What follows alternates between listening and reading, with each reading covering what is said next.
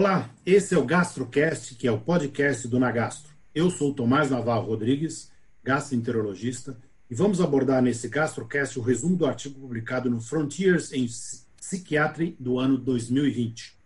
No nosso site www.nagastro.com.br, você encontrará a referência completa do artigo mencionado neste GastroCast.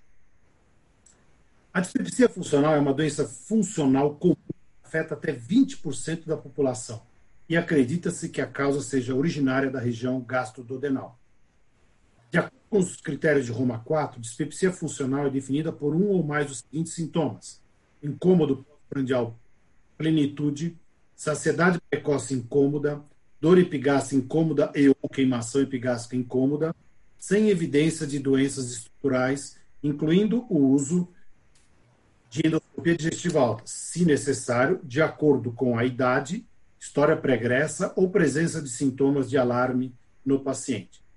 Os sintomas devem ser presentes por pelo menos três dias por semana durante os últimos três meses e devem ser crônicos, com início de pelo menos seis meses antes do diagnóstico. Dois subgrupos de dispepsia foram identificados. Um, a síndrome do desconforto pós-prandial, que é definida pela plenitude pós-prandial incômoda, como plenitude severa o suficiente para ter impacto e ou incômodo nas atividades diárias típicas, como a saciedade severa, o suficiente para impedir a conclusão de uma refeição de tamanho regular. E o outro, síndrome de dor epigástrica, que é definida por dor e ou queimação epigástrica incômoda, que é severo o suficiente para ter um impacto nas atividades diárias habituais. Na maioria dos pacientes, existe uma relação temporal entre a ingestão de refeições e a ocorrência de sintomas durante a síndrome do desconforto prandial e durante a síndrome da dor epigástrica. Mas também os sintomas não estão necessariamente associados com uma refeição, pois a dor pode ser induzida ou aliviada pela ingestão de uma refeição ou pode até mesmo ocorrer durante o período de jejum. A ingestão de refeição é claramente um fator desencadeante dos sintomas em paciente dispéptico. Uma coorte de 218 pacientes com dispepsia, Bishop e colaboradores em 2008 demonstraram que a intensidade dos sintomas dispépticos ocorreu rapidamente, em torno de 15 minutos após a refeição de teste, e permaneceu elevada até o final do período da medição, que foi de 4 horas. O curso do tempo do desenvolvimento dos sintomas individuais variou com os picos precoces para plenitude e inchaço, picos intermediários de náusea e eructação e picos tardios de dor e queimação. Indução do agravamento dos sintomas pela refeição foi relatado por 79% dos pacientes e não está associado a uma diminuição da taxa de esvaziamento gástrico, pois apenas 20% dos pacientes tiveram esvaziamento gástrico lentificado. Esses resultados sugerem que outros fatores, além da motilidade gástrica, podem explicar o desenvolvimento de sintomas. Entre eles, a hipersensibilidade à distensão gástrica foi demonstrado como um dos principais fatores fisiopatológicos em pacientes com dispepsia funcional durante o jejum e durante o período pós-prandial. No período pós-prandial, a distensão gástrica foi demonstrada induzir sintomas mais intensos. Os maiores scores de gravidade dos sintomas foram obtidos para plenitude pós-prandiais em inchaço abdominal, enquanto os menores scores foram obtidos para queimação epigástrica. A distensão gástrica também foi associada à acomodação gástrica prejudicada durante as refeições. Finalmente, Di Stefano e colaboradores em 2014 demonstraram que, em comparação com os indivíduos saudáveis, a hipersensibilidade pós-prandial e a relação entre a intensidade dos sintomas e o limiar de desconforto pós-prandial ocorreram apenas em pacientes com síndrome do desconforto pós-prandial e não nos pacientes com síndrome da dor epigástrica. Como comer uma refeição é um fator chave na ocorrência de sintomas durante a dispepsia funcional, os pacientes frequentemente solicitam conselhos alimentares que possam aliviar esses sintomas.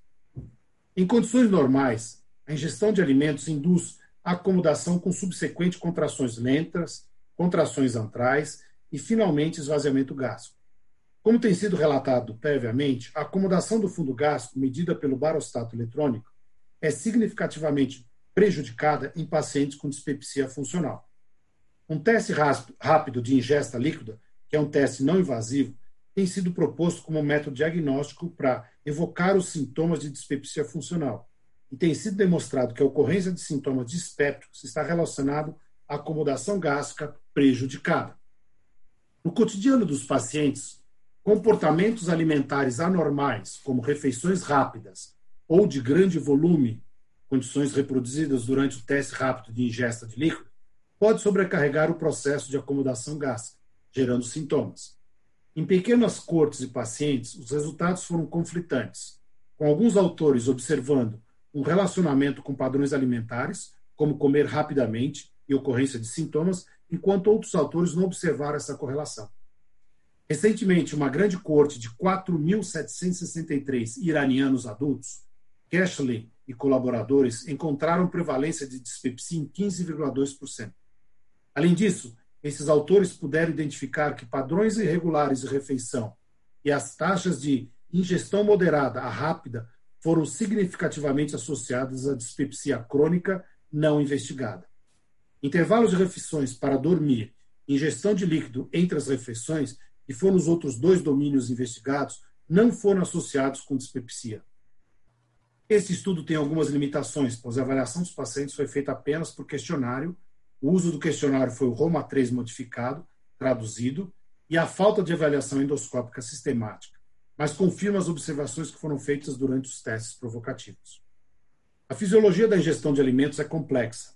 Além da distensão gástrica induzida pelo volume da ingestão da refeição, a temperatura de refeição também pode modificar a percepção gástrica como temperatura baixa para induzir a contração da musculatura lisa. Em um pequeno estudo de pacientes com a síndrome da dor epigástrica, Wang e colaboradores demonstraram que a perfusão gástrica com líquido a 8 graus centígrados induziu contração gástrica significativa e limiar sensorial gástrico diminuído em comparação com a infusão de um líquido a 37 graus centígrados. Mesmo que nenhum estudo de intervenção tenha sido relatado até o momento, ainda podemos recomendar que os pacientes comam lentamente, o que é provavelmente mais importante no subgrupo de pacientes com retardo do esvaziamento gástrico, e regularmente, e provavelmente evite a ingestão de líquidos gelados.